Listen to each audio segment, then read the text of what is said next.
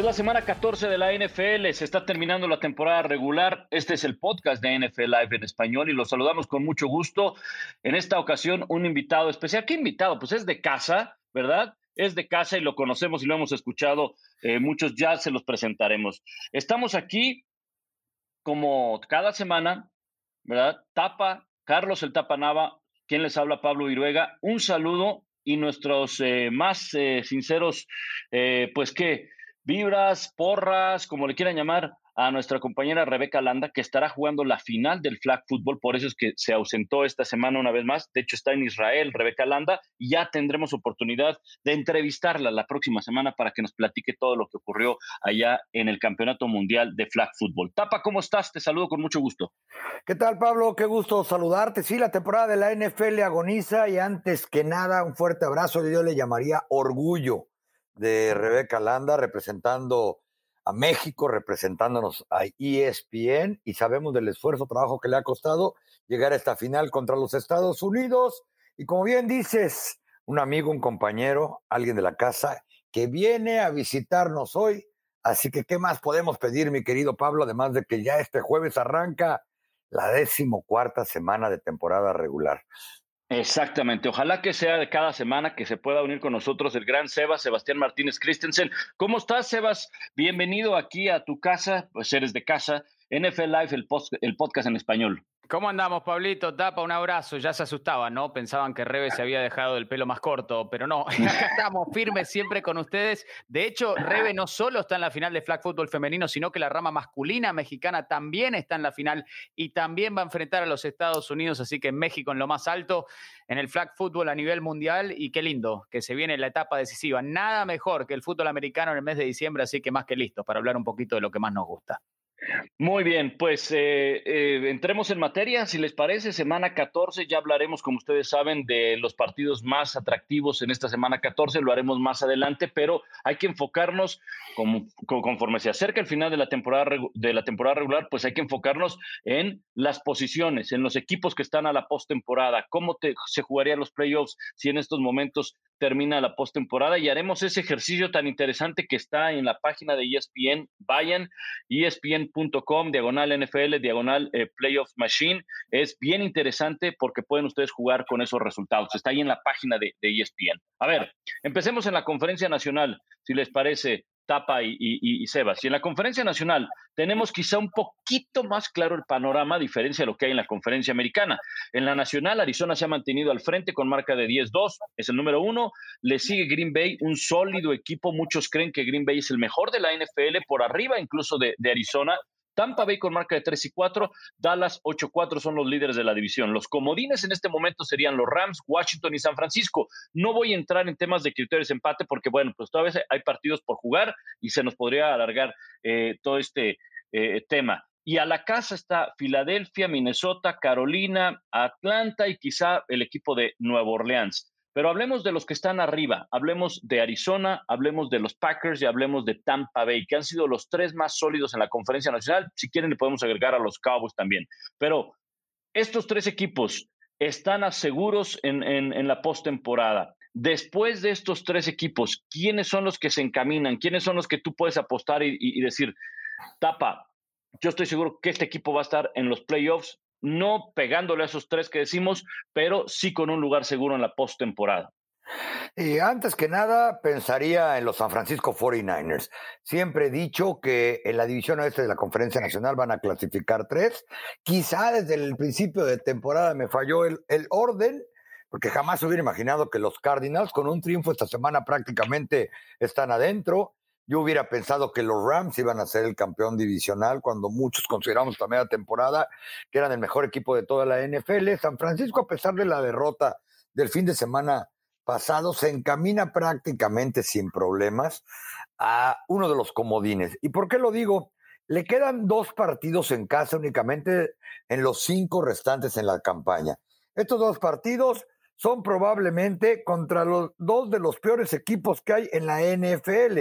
Y me refiero, entre ellos, a los Texans. Si esta semana van y le sacan un triunfo a los Bengals, muy probablemente, ganando los dos juegos en casa, están dentro de la postemporada, porque con nueve, diez victorias, alguien va a clasificar como comodín y van a, van a ser probablemente terceros en el oeste de la conferencia nacional, por un lado. Así que San Francisco yo ya lo pongo adentro.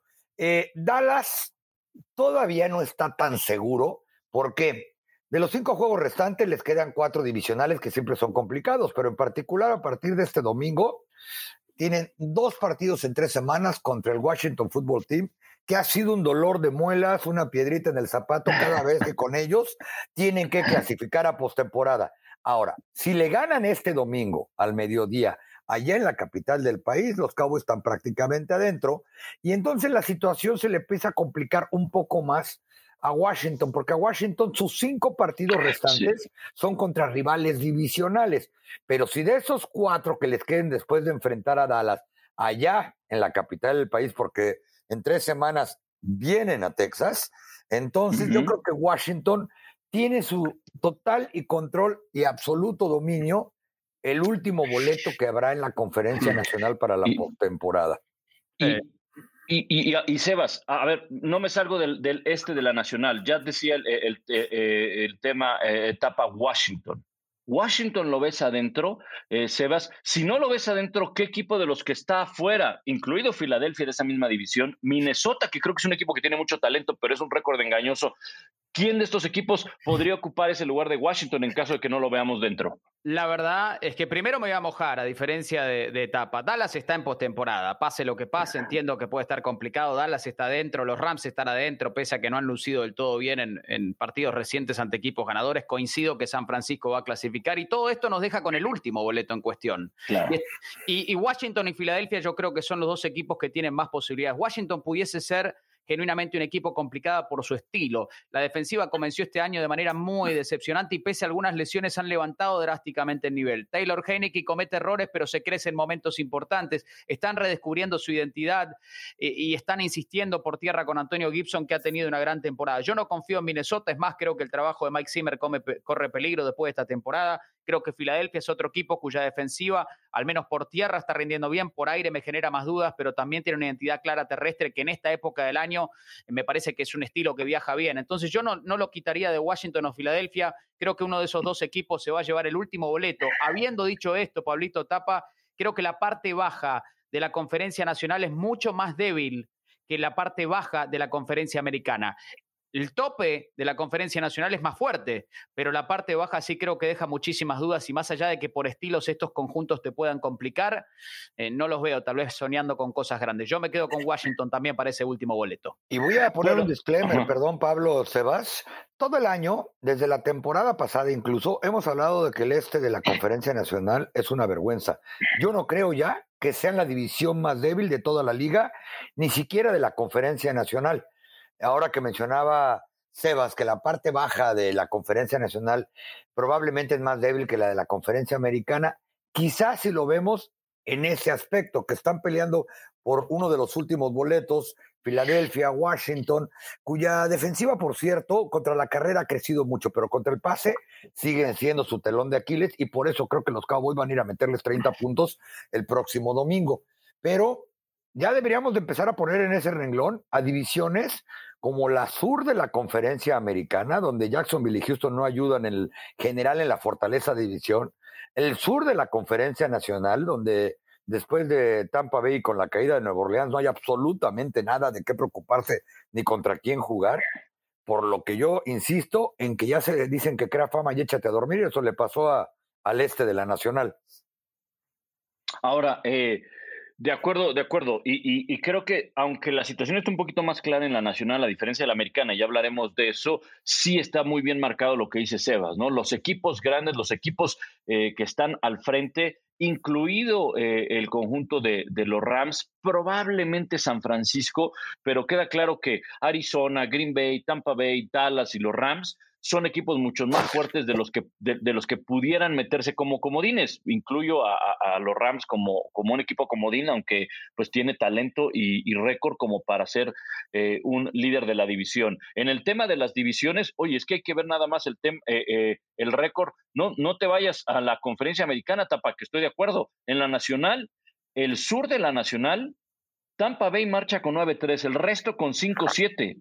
Con 5-7 y por ahí también el sur de la Nacional, bueno, Detroit se encarga de, ayudarlos con marca de, de, 1 y 10, ¿no? Hagamos la salvedad, ¿no? New Orleans perdió su coreback titular y creo que eso alteró drásticamente y han sido un hospital caminante. De lo contrario, yo genuinamente creo que New Orleans hubiese sido uno de los comodines. Tiene la mejores defensiva de la NFL. Alvin Camara ha estado lesionado, Michael Thomas está lesionado, perdieron a su tackle eh, titular también. A los dos tackles titulares, Sebas. Correcto, y también a la, a la, defensiva con bajas importantes. Entonces yo creo que haría esa salvedad. New Orleans saludable para mí es de los equipos más sólidos para lograr uno de los comodines. Obviamente no ha sido el caso y el resto es historia. Pero yo sí creo que a estas alturas del partido, por las razones que todos conocemos, incluyendo lesiones que pasan en el NFL, ya la división este de la Conferencia Nacional dista de ser la peor en nivel de juego de toda la liga. Estás representando, Tapa, eh, te escucho, eh, estás representando.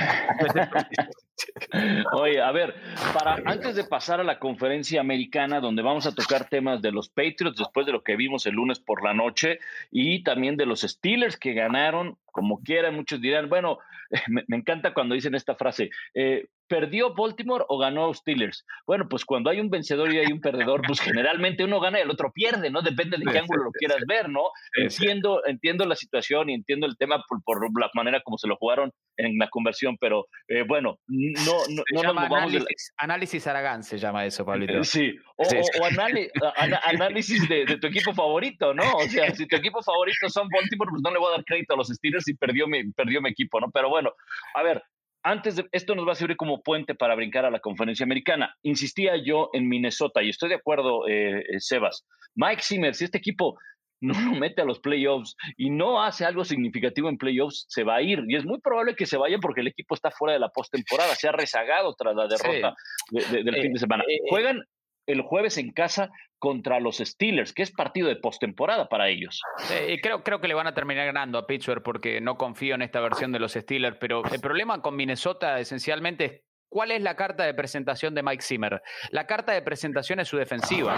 Y su defensiva está rankeada ahora 27 en yardas por jugada permitidas. Entonces, si vos perdés esa identidad que te hizo llegar a ese trabajo, ganarte ese puesto, hace un par de años atrás la defensiva de Minnesota era de las más temidas de la NFL. Entiendo que ha habido cambio de personal y a la vez uno tiene la sensación, con todo el talento, ahora se lesionó Adam Thielen, pero con todo el talento que tienen en las posiciones de receptor abierto, de corredor, que la ofensiva de Minnesota sea tan inconsistente, a mi juicio, es un fiel reflejo del entrenador y por eso creo que los días de Mike Zimmer están contados.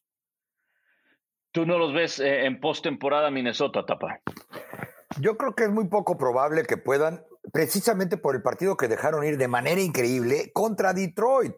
Ya olvídate de los Pittsburgh Steelers. Faltando dos minutos, se encargaron de eliminarme del Survivor cuando en ese momento apagué la televisión y me seguí caminando. O sea, Dan Campbell todavía no sabe qué sucedió en ese momento, menos Jared Goff, que por cierto está jugando a bastante buen nivel durante las últimas cuatro semanas, pero tiene muy poco talento a su alrededor. Minnesota no sabe ganar partidos, por eso es que yo sí creo que los Steelers le van a ganar este jueves. Esa es la gran diferencia.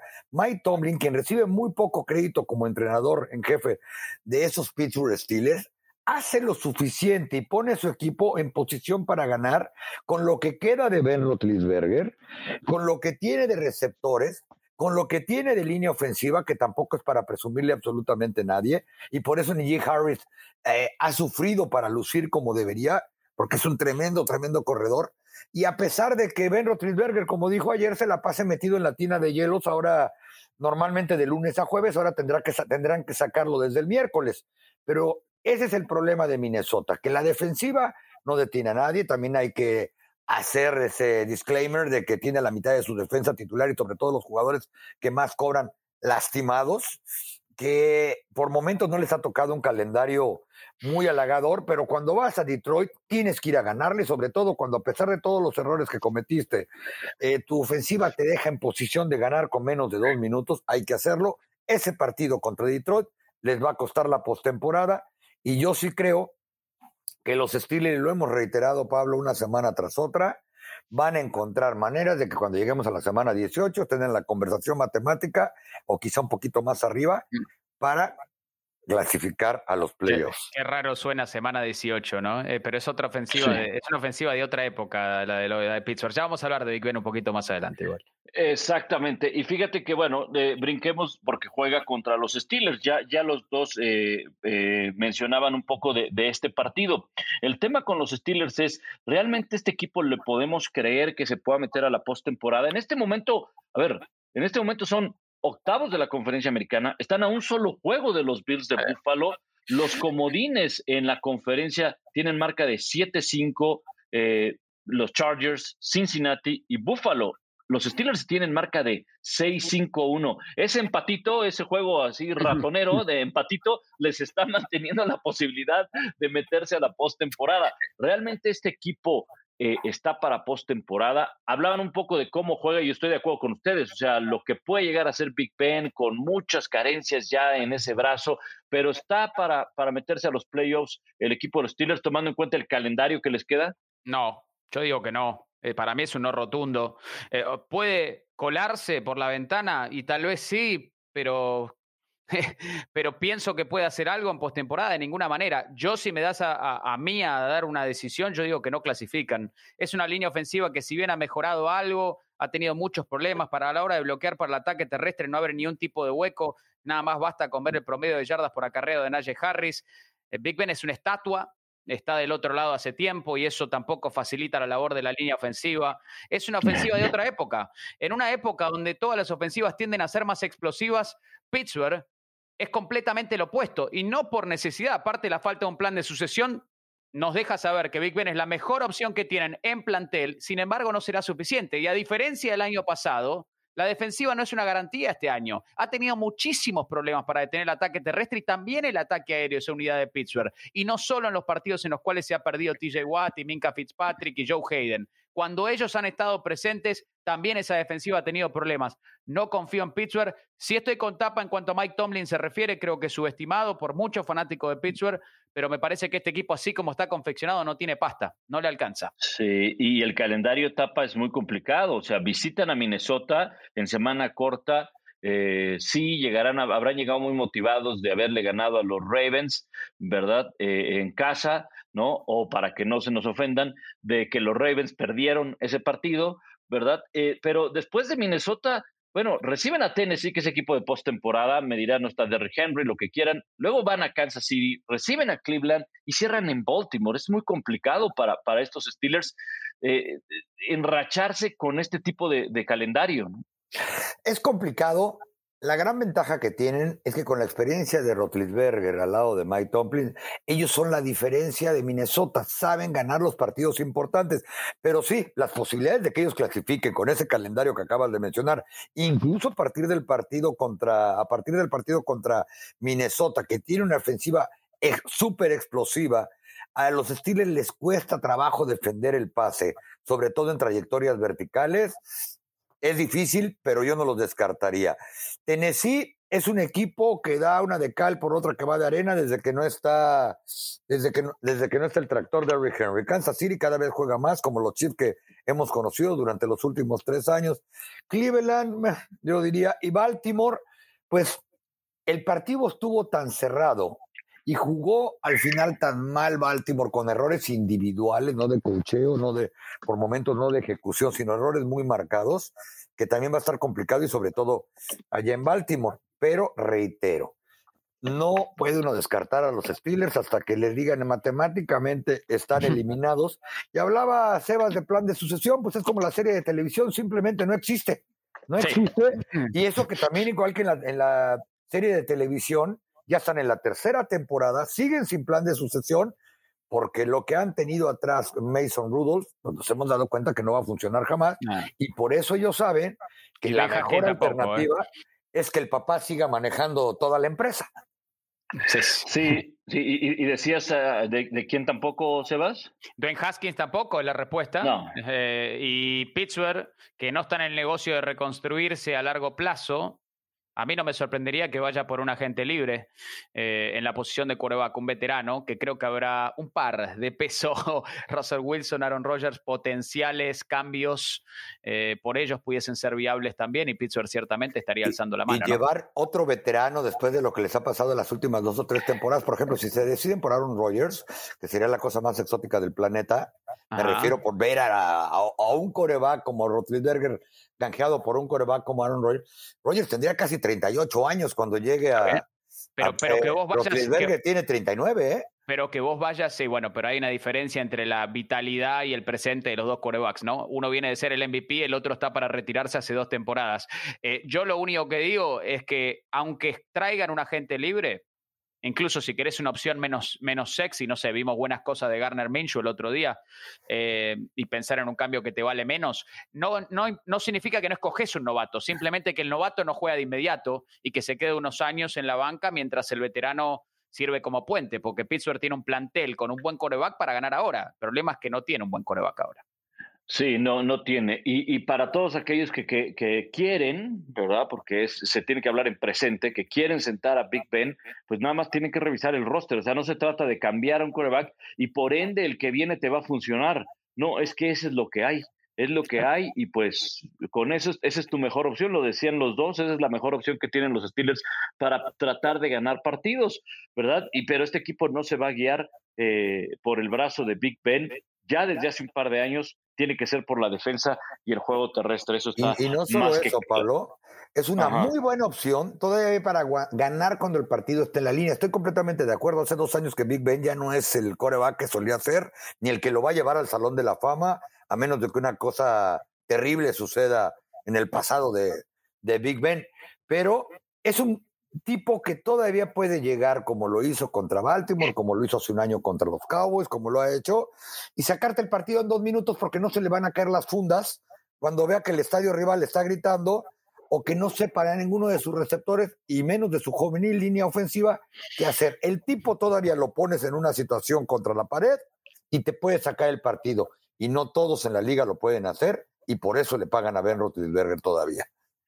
A ver, para terminar con el tema de los Steelers, porque dijiste una palabra bien interesante, Salón de la Fama, y justo se ha, hablado mucho en, este, en estas últimas semanas, en redes sociales, en sitios de internet, porque pues la verdad, cuando, cuando tú ves jugar a Big Ben, pues es como hacer leña del árbol caído, ¿no? Y, prácticamente lo estás poniendo eh, como uno de los peores que ha habido y, demás. Sí, ya está eh, viviendo las sextas en la NFL, eso está más que claro. Respuesta rápida, y directa. Big Ben, Salón de la Fama. Sin dudas, sin dudas, sin dudas. O sea, ganador del Super Bowl. Aparte, creo que el Salón de la Fama tiene que ver también con implementar un estilo. Y él era el rey de las jugadas rotas. No lo podías derribar, claro, en su auge. Ahora físicamente no le da el piné, pero me parece que sin dudas eh, será enaltecido el Salón de la Fama cuando sea elegible. ¿eh?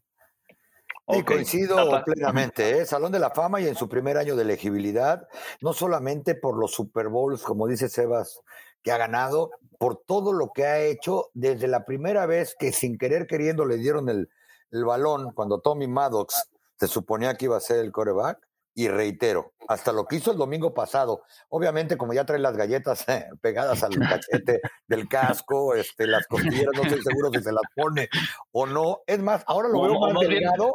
no, sabemos si se las quita. Exacto. Eh, pero ahora lo veo más delgado que hace un par de temporadas, por cierto. ¿eh? es una heladera, no seas malo, es una heladera. más mal que bien, pero debo decirlo, este muchacho todavía puede ejecutar, no va a tirar pases y completar de 60, 80 yardas, tampoco tiene las herramientas alrededor que solía tener, ¿no? En la peor época de su carrera le cambian la línea ofensiva prácticamente por completo. Eh, muchas razones, la defensa ya no es la que también le daba muchas más oportunidades en campos cortos, presionando corebacks por todos lados. o sea, los Steelers sin darse cuenta han estado en un plan de renovación o sin tenerlo planeado, porque es cierto, no están en el negocio de las reestructuraciones y jamás lo van a estar. No se pueden dar ese lujo, aunque los ten es un equipo, es un equipo parecido al, de los Cowboys, que así todos nos demos cuenta que ese equipo está en reconstrucción ellos jamás van a aceptar, no es que no quieran vender, si lo van a aceptar. Y Ben Rotlisberger ha podido llevar a estos muchachos como por cuatro generaciones diferentes de compañeros en un muy buen nivel eh, estamos platicando ahorita en la semana 14 que Ben Roethlisberger, la verdad, como su coreback y en la posición más importante de la NFL, los tiene peleando postemporada, mal que bien. Mm. Sí, exacto, exacto. Están, ganando a pesar de Big Ben, ¿eh? nada más agrego eso, pero bueno. Eh, en, ocasiones sí. Este muchacho fan de lo atrae al pobre Big Ben. No, no, tampoco. Pero, pero es la cruda realidad. ¿Qué te van a decir los fanáticos de Pittsburgh? Sí, tuvo un gran último cuarto el otro día. Fabuloso por él. Y me pone. Yo siempre he pensado que es uno de los mejores corebacks en la hora del clutch. Lo ha sido a lo largo de toda su carrera. Pero está claro que ya no le da el piné. Me parece que está claro. Sí, yo creo que lo, que le hace falta eh, es precisamente esa regularidad que tenía en sus mejores años, ¿no? En ocasiones puedes ganar a pesar de Big Ben y en ocasiones puedes llegar a perder por Big Ben, ¿no? Ese, ese es el punto con él. Pero bueno, de acuerdo, eh, creo que es, es, Salón de la Fama, eso, eso no hay duda. Eh, lo traje a la mesa porque se comentó insisto, cuando, cuando un jugador anda mal, incluso hasta ponen en tela de juicio si es salón de la fama o no, y en el caso de Big Ben no, debería de ser. Pero bueno, a ver, conferencia americana en este momento, y, tenemos otros dos temas, así que no se vayan. Nada rápidamente, y también como dices tú, Pablo, respuesta rápida. ¿Ustedes creen que Ben Roethlisberger, porque lo, quedó muy ambiguo lo que publicó nuestro compañero Adam Schefter de que es última temporada con los Steelers, pero nunca dice mi última temporada en la NFL. ¿Ustedes creen que todavía ah. algún otro equipo le vaya a llamar y él quiera jugar un año más? Sí, lo van a contratar los Giants para que maneje eh, las concesiones del estadio. No, no, no, lo, trae, lo trae peor que la defensa de los Ravens. No, no, te ¿eh? digo, si alguna vez ha oído de un hater de primeros, no, tenemos invitado hoy en el show. No, no, no, no. Y espérate que, y espérate que agarremos, oye, y espérate que agarremos a Mason Rudolph y peor que Miles Garrett lo agarra cinco cascazos, ¿no? me encanta Big Ben, me encanta la carrera, lo pongo en el Salón de la Fama, pero qué bueno no que te encanta, ¿te imaginas no, no que no? Mal, no seamos mal, no seamos mal. Oye, no, pero volviendo a ese tema, no, yo creo que, yo creo que no. Y te voy a decir por qué. No habrá, no habrá algún equipo, no habrá algún equipo. Los Giants te gustó, yo sé que te gustó. No habrá, no habrá algún equipo que, que pues, probablemente ahí le interesen. O sea, tú nunca puedes descartar eso en algún equipo de la NFL. Pero yo no sé si Big Ben quiera hacerlo. Ajá. Por el sentido, tú sabes cómo son específicamente los jugadores que, que, que, pasaron por los Steelers, ¿no? Como que traen esa mística, los, los jugadores emblemáticos de los Steelers, de no jugar en algún otro equipo, de terminar o de jugar toda tu carrera eh, eh, en, en, una franquicia. Es un poco romántico por los tiempos que vivimos el día de hoy en el deporte profesional, pero creo que es algo característico en jugadores emblemáticos de los Steelers. Pero, eh, y bueno, el mismo Franco Harris en algún momento fue a jugar a otro lado, ¿no? Entonces, pero, pero la verdad lo veo difícil porque físicamente no le da Big Ben y no sé si algún equipo se interese. Y él sabe de las concesiones sí me gustó, ¿eh? la verdad, sobre todo de los Giants para cuando vayan por allá los Cowboys, eh, porque además tiene con el debido respeto como el físico, así de que bien podía trabajar o platicar con el bartender sus highlights. No Te lo imaginas con la visera, ¿no? Te la imaginas con la visera, con la hamburguesita. Y, la camisa de cuadros y mangas, este, cortada con tijera.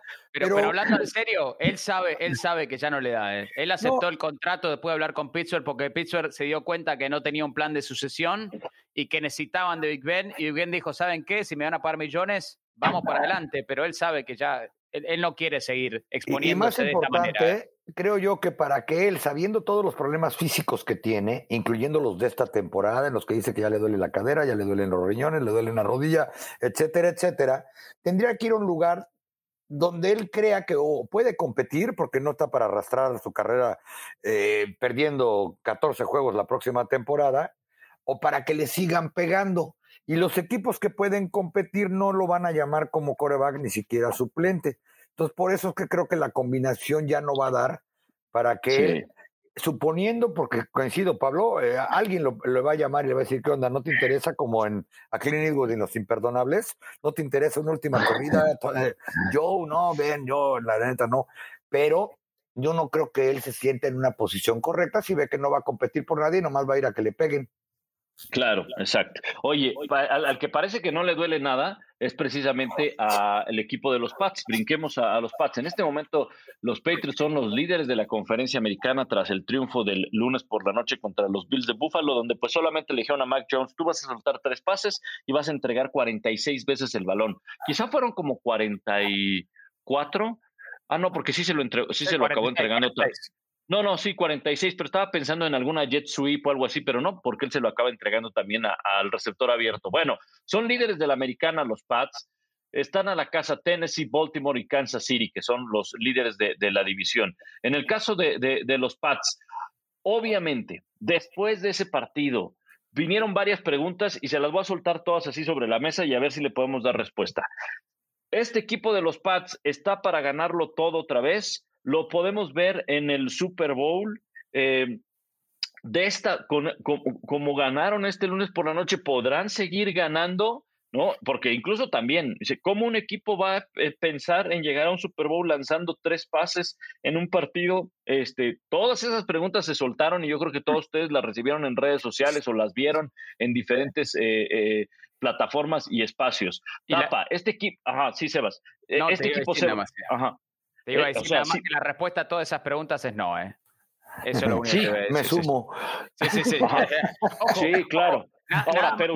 nada, más aclarando que Bill Belichick va a ganar el entrenador del año, nada más aclarando que ha hecho un fabuloso trabajo, eh, que yo pensé que los Patriots estarían empleados, pero de ahí a pensar en un Super Bowl me parece que estamos siendo un poco codiciosos. ¿eh? Sí, a ver, eh, me queda claro y, nada más la puse sobre la mesa, pues para no, para no dejarla, para que vean que, les damos voz a, nuestros amigos en las redes sociales. No van a volver a jugar así, difícilmente vamos a ver un partido donde corran 46 veces. No, esa fue una situación muy, muy especial que ya habrá tiempo de analizarla después o en otro espacio, o ya se analizó. Pero los Pats, la pregunta es, ¿no los ven como los líderes de la americana al final? ¿No los ven como el mejor equipo de la americana al final de la temporada regular? Yo no, ¿eh? No, además de que, eh, hablando en serio, es un no rotundo absolutamente a todas las preguntas que formulaste porque las han formulado en redes sociales. Eh, no es lo mismo ir a jugar con un vendaval, con esa nevada, con ese tipo de superficie y sorprender por, por completo a un equipo como Búfalo, que se vio superado en el nivel de entrenamiento, de preparación, de plan, y como ellos mismos decían antes del partido, de no saber qué va a poner nunca Bill Belichick hasta que pasaron por lo menos eh, cuarto y medio del partido, por un lado. Por otro lado, en esta liga se gana ya anotando puntos y con explosividad, algo que no ha tenido durante toda la temporada eh, los Patriotas. ¿Cómo han ganado? Con una muy buena ejecución de Mac Jones, con un gran plan de juego ofensivo en el que la gran mayoría de las ocasiones él no es el protagonista, alternando corredores, eh, receptores discretos, pero que pueden completar pases no muy largos, salvo raras ocasiones, y con una defensiva feroz que los pone en, en situaciones menos complicadas. Cuando llegue la postemporada de la conferencia americana, no quiero ver cómo le van a responder a un equipo como los Chiefs, que parece que ya atravesaron su peor momento, ya superaron eh, el, dilema mental de por qué estoy perdiendo balones. No los veo siquiera superando otra vez a los Bills de Búfalo en postemporada, porque además es muy poco probable que el partido vuelva a ser en Búfalo. Y si llegan, como se quiere vender ahora ya la idea de que podría ser una revancha, no sé, Nueva Inglaterra contra Tampa y demás, que alguien les diga que el Super Bowl se va a jugar en Los Ángeles y se van a tener que aventar el balón. Sí, sí, yo, yo, yo lo que pienso es que lo que tiene a favor New England este año es que no hay un equipo, a diferencia de temporadas anteriores, que tal vez luzca muy superior al resto. Eso es lo que tiene a favor New England. Ahora, yo coincido con el Tapa, y sí, New England tiene la mejor defensiva de la NFL hasta el momento, y la adición de Matthew Judon ha sido extraordinaria, y JC Jackson son los jugadores más subestimados de la liga, y el regreso de Calvin Noy ha sido fantástico para esta unidad. Son un equipo con identidad terrestre como lo han sido siempre siempre con Bill Belichick. Sí, un año en el cual Tom Brady lanzó 50 touchdowns y tuvo a Randy Moss y, y, todo espectacular. Pero en líneas generales esa es la filosofía de Bill Belichick. Ataca primordialmente por tierra, limita los errores, te quita tu principal fortaleza la defensiva. Ahora bien, Mac Jones es un novato, ha mostrado buen progreso, está haciendo buenas lecturas pre-snap, pero no tiene explosividad. Estoy con tapa otra vez ahí. Y si vos no tenés explosividad, hoy en día en el 2021 es tanto más complicado ganar. Yo sigo pensando que Kansas City, pese a que Patrick Mahomes luce roto, la ofensiva no está jugando bien, pero la defensiva se está cargando ese equipo en sus hombros. En los últimos cinco partidos, los rivales han anotado apenas un promedio de 11 puntos y por eso creo que los Chiefs que estuvieron en los últimos dos Super Bowls, si me preguntan a mí hoy, pese a lo que digan los récords y pese a que hoy New England sea el primer sembrado, los Chiefs, para mi juicio, por ahora son el rival a vencer en la conferencia americana. Sí, la pregunta eh, precisamente de si podían terminar como el equipo número uno en la conferencia, no pensando en que llegaran hasta el Super Bowl, yo creo que sí, llegar hasta el Super Bowl está todavía, todavía no está para este año para, para los Pats, eh, porque el, calendario que tiene New England, tienen semana de descanso en la 14, en la 15 visitan Indianapolis, no va a ser fácil e, e, ese partido, reciben a los Bills de Buffalo, va a ser en casa de, los Pats. Las condiciones no creo que sean las mismas, pero es frío. Los dos equipos saben jugar bajo esas condiciones. Luego Jacksonville y luego visitan a Miami. O sea, en teoría son cuatro partidos de los cuales tampoco es que no salgan muy desfavorecidos eh, el equipo de los Pats. Yo creo que podrían encontrar oposición en Indianápolis y en Buffalo o, contra Buffalo. Y en Miami suele eh, eh, dificultarles. siempre les va mal en diciembre. No sé qué pase ahí en, ahí en Miami, si se van de fiesta ahí a, ahí a Española Güey o algo así. Sí, de, donde vamos la gente bonita. solo el tapa, eh, aparentemente, de este grupo.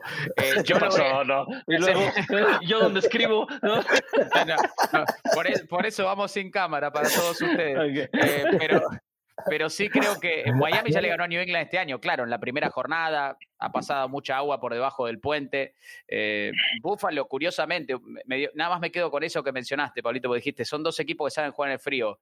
Búfalo se jacta de que sabe jugar en el frío, pero Búfalo no puede correr el ovoide. Y ese es un problema para Búfalo. Y creo que, New tiene elementos. le ganó a su juego. Le ganó al estilo que supuestamente pregona Búfalo y que en realidad es más de New England que de Búfalo hoy en día. Sí, y que tiene y que tiene elementos para poder correr el balón el conjunto de los Bills de Buffalo. Eh, en ocasiones. No, perdón, y en ese calendario que mencionabas, para mala suerte de los Colts y de los Bills, Bill Belichick va a tener dos semanas para preparar ambos partidos por la semana bike, que de una manera rarísima les toca hasta la jornada 14 de la NFL, ahí recuperan algunos golpeados, ahí se están dando el lujo ahorita de analizar con leche y galletas absolutamente todo lo que van a hacer, no solamente contra los Colts, sino reitero también contra los Bills en el Gillette Stadium, que por peor clima que tenga ese día no se va a parecer al viento que hay en Búfalo normalmente, ni por equivocación. Sí, sí, de acuerdo. Bueno, eh, así está la situación en la conferencia americana. Iremos eh, hablando de los partidos más interesantes, pero ¿qué les parece? Porque todavía tenemos un poco de tiempo eh, para hablar de los partidos, les voy a ir preguntando partido a partido, uno cada uno, y me dan el ganador, y así nos detenemos en los partidos más importantes, si les parece, y vamos haciendo este ejercicio del Playoff Machine, que está en la página de ESPN, espn.com, diagonal NFL, diagonal Playoffs, diagonal Machine en inglés. Y les parece si vamos poniendo nuestros pronósticos, hablamos de los eh, partidos más interesantes que hay en esta semana y vemos cómo queda la postemporada terminando la semana 14, que este es eh, pues prácticamente el ejercicio que se puede hacer en esta página de, internet. Ya hablábamos de Minnesota y eh, Pittsburgh. Eh, Tapa, ¿tú crees que, que, Minnesota gana o Pittsburgh mm. gana? Juegan en Minnesota. Pittsburgh le va a ganar a los Vikings. Hmm. Pittsburgh, muy bien. A ver, y en el que se quieran detener para hablar un poco de, de, ese partido, pues ahí nos detenemos. ¿eh? Bueno, creo que no, no creo que te vayas a detener aquí, Sebas. Atlanta en Carolina. no me voy a detener ahí. Eh, creo que el duelo clave en ese partido es la línea defensiva de, Carolina contra esa línea ofensiva de Atlanta que invirtió todos los recursos y es un desastre. Cam Newton, otro que debió retirarse ya, me parece, hace una temporada, eh, pero me parece que Carolina saca el partido. Sí, de acuerdo, eh, estoy de acuerdo contigo. A ver, duelo en el norte de la, de la americana etapa, los Ravens están visitando al equipo de Cleveland. Los Ravens vienen de perder, se la jugaron en esa conversión de dos puntos, que esa conversión, yo insisto, yo, yo, la decisión fue para mí fue la correcta. Tú sales a ganar un partido, estás con la confianza, con el momento de poder hacer esa conversión. Y, sin tus equineros. Exacto. Exactamente. Ese es, un, ese es un muy buen punto. Y ojo, pero esta decisión y esta mala ejecución, porque fue un pase que quedó ligeramente largo de, de Lamar Jackson, que lo hayan fallado, trae serias implicaciones en la división, porque fue un duelo divisional. Ahora van a Cleveland, tapa. Cleveland está ante su última, probablemente última, ya, ya juega postemporada este domingo prácticamente.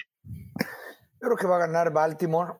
Es un equipo que ha podido reponerse después de que jugadas específicas les han privado de ganar algunos partidos. Cierto que no va a estar Marlon Humphries, pero tampoco es que el equipo de Baker Mayfield pase el balón ni muy vertical, ni que sea uno de los equipos que debería ser con el talento que se supone que tendrían a, su alrededor.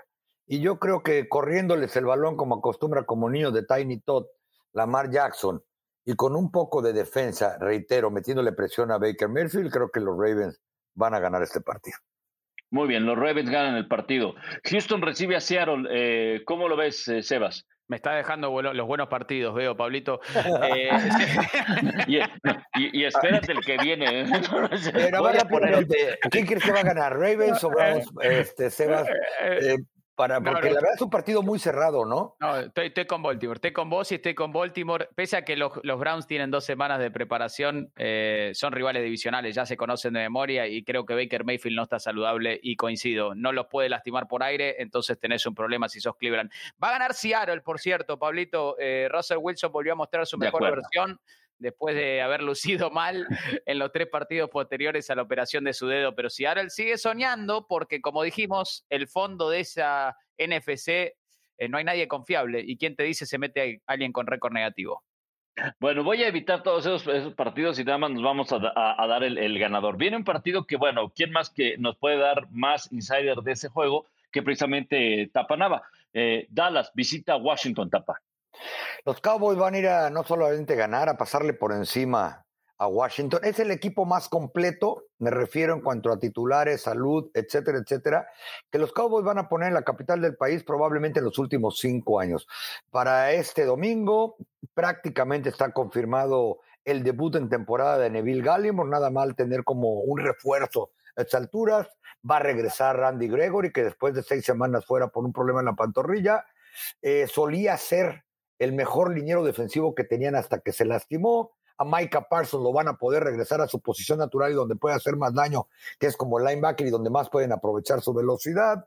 Eh, em, de Marcus Lawrence, la verdad, regresó mejor de lo que cualquiera hubiera esperado la semana, la semana anterior, pareció en ritmo. Y del lado ofensivo, eh, si probablemente le pueden dar un poco de descanso a Ezequiel Elliott, este equipo trae armas completas, línea ofensiva completa. Ayer hasta Terrence Steele salió de la lista de COVID.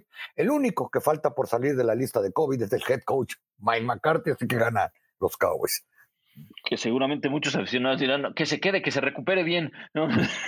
Oye, pero si a los Cowboys les traes a Bill Belichick a a dirigirlos la próxima temporada. Al cuarto juego también ya lo quieren correr los fans de los Cowboys. Es que ya no son, vara, para, ya no son vara para medir, ¿eh? eso suele ocurrir. Bueno, pero yo estoy de acuerdo. Ganan los Cowboys. ¿Tú, este, Sebas? Yo voy a ser minoría. Eh, yo creo que Washington va a hacer que esta división se ponga interesante. Eh, este partido se juega en Washington, sí, la baja de Logan Thomas es sensible, eh, pero me parece que sí que el Elliott está entre algodones, que le va a costar al equipo de Dallas correr ante Washington y cuando esa ofensiva de Dallas este año no ha tenido balance, ha mostrado ciertas inconsistencias. Entiendo que técnicamente en el papel uno dice, bueno, Dallas por aire debiese tener un emparejamiento favorable y allí sacar ventaja. Eh, creo que va a ensuciar el partido Washington, que no le va a permitir tener balance, eso volver más previsible la ofensiva de Dallas, y creo que Washington puede dar la sorpresa. Está jugando bien el equipo dirigido por Ron Rivera, y es un equipo molesto. No es lindo para ver, pero es molesto, y me parece que en su casa pueden poner interesante esta división, que sigo pensando la va a terminar ganando Dallas a fin de cuentas, pero me gusta Washington esta semana. Va, voy con tres eh, partidos de los cuales yo creo que todos estamos de acuerdo en quiénes va a ganar. Tennessee recibe a Jacksonville, es Tennessee el ganador. Denver recibe a Detroit, creo que Denver puede ganar ese partido, es en, es en Detroit. Los Chargers, eh, ¿creen que Sí, sí, tenerle fe, tenerle fe. No, no, no, estoy, este, estoy molestando, pero sí, esos de Detroit se han vuelto una piedrita. Hace rato que hablabas del empate ratonero de los Steelers, fue contra Detroit, por cierto.